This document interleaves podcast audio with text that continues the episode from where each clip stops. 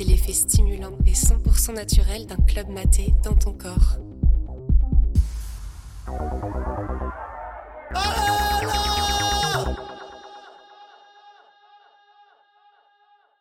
Alors cette petite histoire, elle se passe euh, dans le bar que je tenais avec euh, mon ami, mon frère Francis à l'époque, qui s'appelait, et qui s'appelle toujours d'ailleurs le 00, mais euh, dont on a plus la charge depuis depuis quelques années maintenant.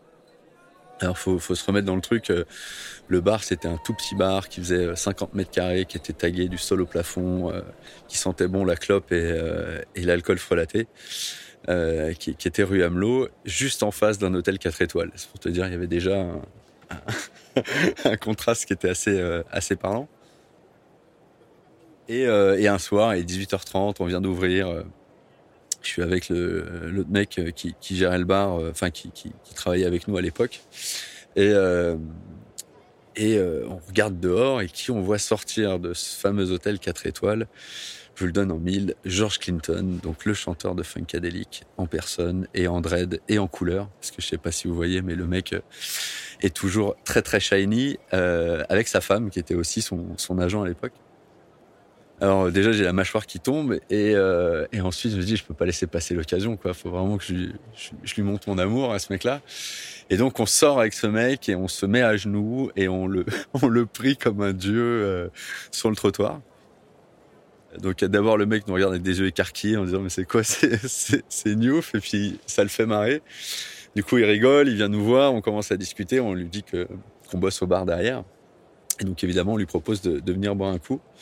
Et euh, lui se, jette sur la, potion maison qui s'appelait le 00 euh, de son joli nom, qui était un rhum gingembre citron vert qui était pas du tout validé par la Sécu, hein, parce que je crois que c'était le verre le moins cher de Paris et, euh, c'était la garantie d'être bourré en trois verres.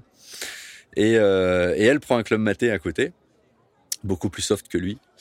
Euh, et puis on commence à discuter. Évidemment, on discute funkadelic et évidemment on discute musique. Euh, et, euh, et, au bout d'un moment, il nous sort. Vous savez quoi? Je vous aime bien les Français. Vous avez un seul défaut, c'est que vous fumez pas de weed. donc déjà, déjà c'était le défaut auquel je n'attendais pas. D'habitude, quand tu parles des Français, tu dis t'es con, t'es arrogant, enfin, tu as les, les clichés d'habitude, mais pas, pas celui-là. Et je lui ai dit, bah écoute, euh, c'est parce qu'on s'était jamais rencontré, mon ami. il fallait qu'on il fallait qu'on se croise d'abord pour te faire changer d'avis.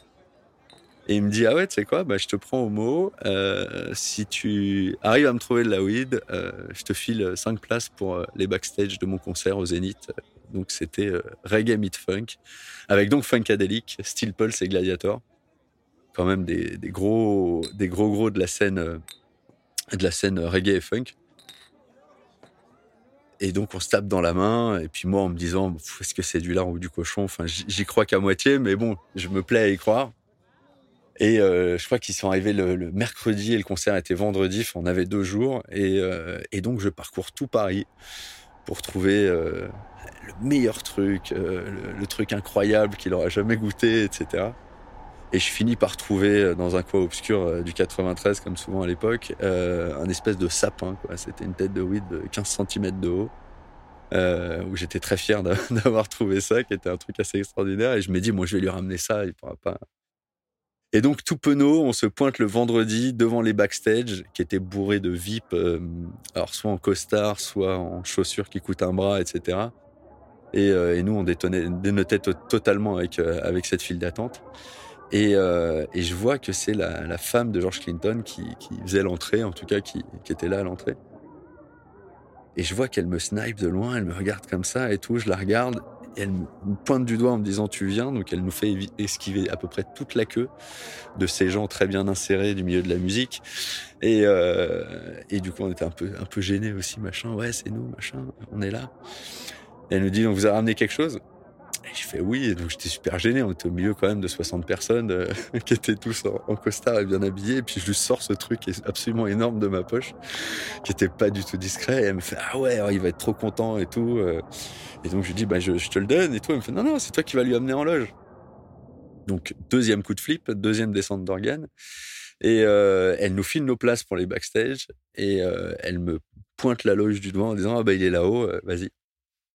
Et donc on monte, faut savoir que les, backstage du Zénith, c'est une salle de concert en soi. C'est une cuisine faite pour 50 personnes. Donc, tu avais 15 frigos plein de bouffe, de l'alcool partout, tous les danseurs de Funkadelic qui étaient là, en train de s'habiller, de se, se brosser, ce machin. Donc, c'était déjà hyper impressionnant. Et il y a un escalier, un espèce d'énorme escalier qui mène à un premier balcon où il y a les loges. Et donc, on monte cet escalier. Donc, on prend notre temps quand même, histoire de bien profiter du moment. on monte cet escalier pour aller jusqu'à la loge et on tape à la porte, derrière laquelle on entendait vachement de brouhaha. Ça gueulait en anglais et tout. Euh, et, donc quelqu'un nous ouvre la porte et là devant nous, t'as George Clinton, euh, Steel Pulse et les Gladiators qui sont dans des sièges énormes en train de fumer des grandes clubs de donc ça puait dans cette pièce, c'était incroyable, ça sentait le plastoc. Et, euh, et George Clinton qui me regarde, il me fait ah machin, qui me reconnaît, je lui sors cet arbre dont j'étais hyper fier. Et le mec me le prend des mains en me remerciant, il me tape un gros hug et me dit euh, bon concert. Euh, et donc moi j'étais absolument complètement terrifié par par le fait de me retrouver avec ces, ces mecs-là que j'admire beaucoup, qui sont des musiciens extraordinaires. Et, et en même temps hyper fier de lui avoir fait plaisir, tu vois. Parce qu'un mec qui a vécu autant de choses, pour lui faire plaisir, faut te lever de bonheur quand même. Et, et je me dis, c'est incroyable avec, ma tête de oui, tu fais plaisir à George Clinton, c'était génial. Et du coup, on se retrouve avec cinq potes dans un lieu que je connaissais pas du tout. C'est une terrasse qui est au-dessus de la scène du Zénith et, euh, qui te permet d'avoir une vue plongeante sur la scène. Où on passe tout le concert à regarder ces mecs-là jouer. Et évidemment, fumer notre weed sur scène, ce qui, était assez dingue. Et, euh, et d'ailleurs, on a vécu un moment euh, qui était assez ouf. C'est que donc on était en hauteur comme ça. Et George Clinton a un moment dit Je vais vous faire une surprise. Il se barre de scène, les, chœurs continuent à chanter. Et là, on le voit derrière et on le voit cul nu. on le voit cul nu, genre juste en contrebande. On se dit, qu'est-ce qui se passe? On regarde à moitié parce qu'on se dit on va quand même pas le regarder à poil, c'est quand même gênant. Et, euh, et, donc on se remet à regarder sur la scène et là on le voit arriver au courant et il était à poil avec une énorme couche culotte et, les dreads qui étaient passés fluo. Et c'était complètement dingue, c'était euh, d'avoir vécu ce truc-là avec lui dans le bar, de l'avoir suivi dans les backstage et de vivre ce moment de préparation de l'artiste qui va faire une surprise publique, c'était euh, c'était assez dingue et le concert était juste fantastique. Donc euh, ouais, un moment un moment qui restera gravé pour longtemps dans ma mémoire de petit fan de de musique en général, de funk en particulier, mais pas que. Ouais, donc on s'est toujours dit qu'un jour, bah, on était assez euh, science-fiction, etc. On s'est toujours dit qu'un jour, on pourrait, euh, on pourrait cloner les gens à partir de leur ADN. Et donc, figurez-vous qu'aujourd'hui encore, ça fait presque dix ans, on a gardé le verre dans lequel il a bu et qu'on a toujours ce verre-là à la maison. Et en se disant qu'on allait un jour pouvoir cloner George Clinton à partir de son verre de 0-0 dans lequel il avait bu il y a 10 ans.